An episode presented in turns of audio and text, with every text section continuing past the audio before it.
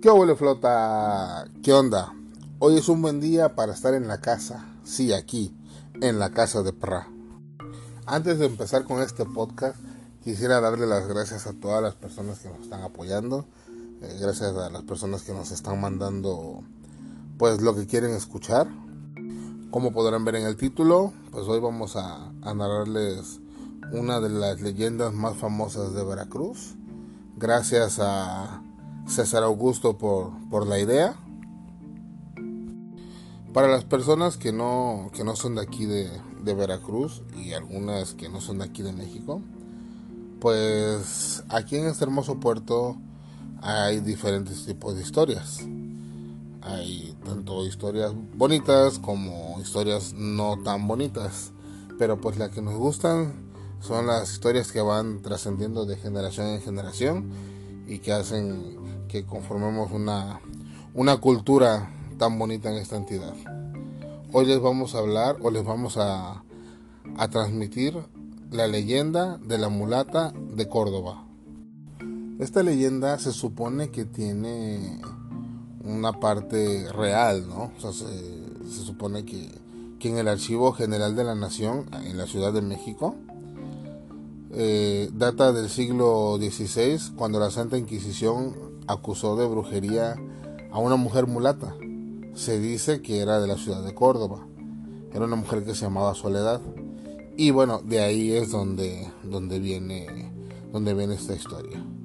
La historia cuenta eh, precisamente de una mujer llamada Soledad, que pues vivía en Córdoba y toda la gente pues la veía, ¿no? Pues como una persona normal. Pasaba y pasaba el tiempo y pues jamás envejecía toda la gente decía, o más bien el, rumor que sonaba en Córdoba era que, tenía un pacto, un pacto con el diablo. Lo que la gente no sabía era que Soledad era una gran herbolaria. Se dedicaba a curar todo tipo de enfermedades en su comunidad y pues así favorecía a la, a la salud de quien la buscaba. Pero pues sin embargo era una mujer muy, muy, muy hermosa. Era tan hermosa que que siempre andaba provocando envidias. Era más que sabido que, era una mujer solitaria, un tanto huraña, que rechazaba abierta y ferozmente a sus pretendientes, fueran ricos o fueran pobres, fueran guapos, fueran feos, eso no le importaba. Ella no quería saber de amor. Eh, uno de los casos más famosos fue don Martín de Ocaña, que en aquel entonces era el alcalde de, de Córdoba que bueno, se supone que pues al ser el rechazado fue una ruptura de corazón tan grande que, que en acto de venganza él comenzó a, hacer correr el rumor de que, de que Soledad era una bruja y que le había dado un brebaje que justificaba su malsana pasión por ella.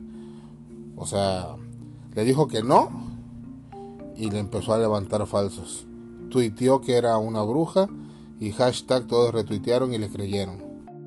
Aquí viene la parte más intrigante de la historia, ya que como lo mencioné más atrás, ella era herbolaria y a mucha gente la ayudó, mucha gente la, la, la, curó, ¿no?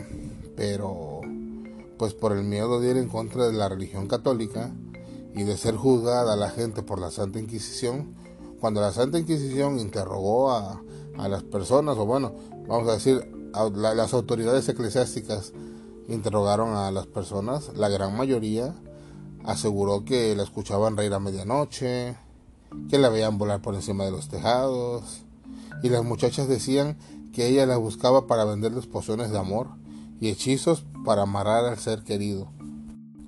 les vendía el, el ven el no me dejes, este, el nunca te vayas, y todo eso lo, vendía ahí por, por Facebook. Obviamente, ¿no? Pues la mulata eh, le daba igual, ¿no? Hacía caso omiso de, de lo que dijeron, de lo que dijera la gente, ¿no? Y ella iba fervientemente todos los domingos a misa sin importar lo que la gente dijera. Y bueno, un domingo como cualquier otro, como la mulata creía que nunca iba a suceder, la Inquisición la mandó a arrestar. ¿Y de qué la acusó? Pues de practicar hechicería.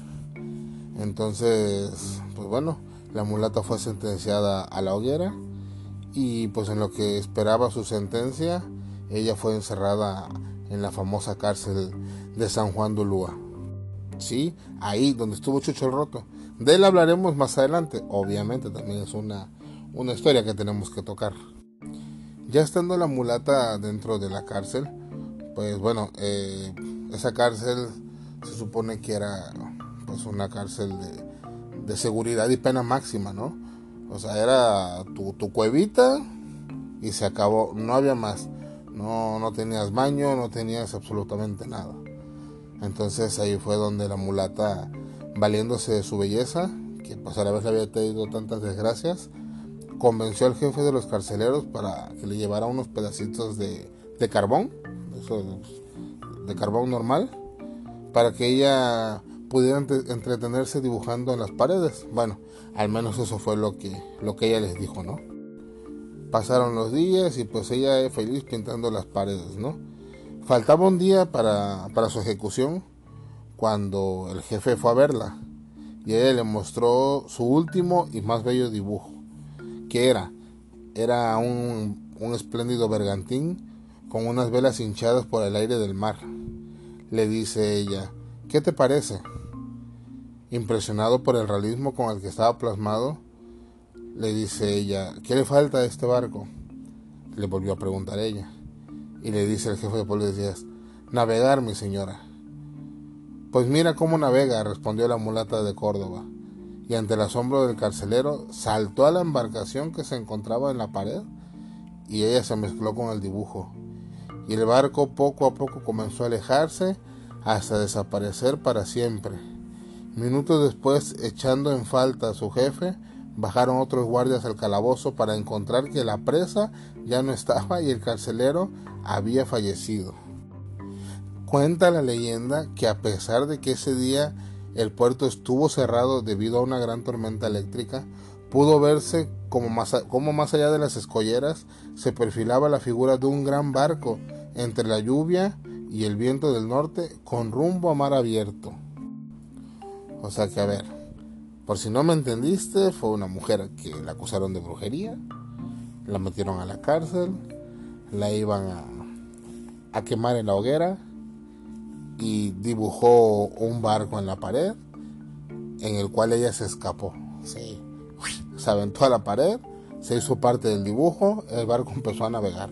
Y la gente dice que vieron ese barco por allá, lejitos, ya en el mar abierto.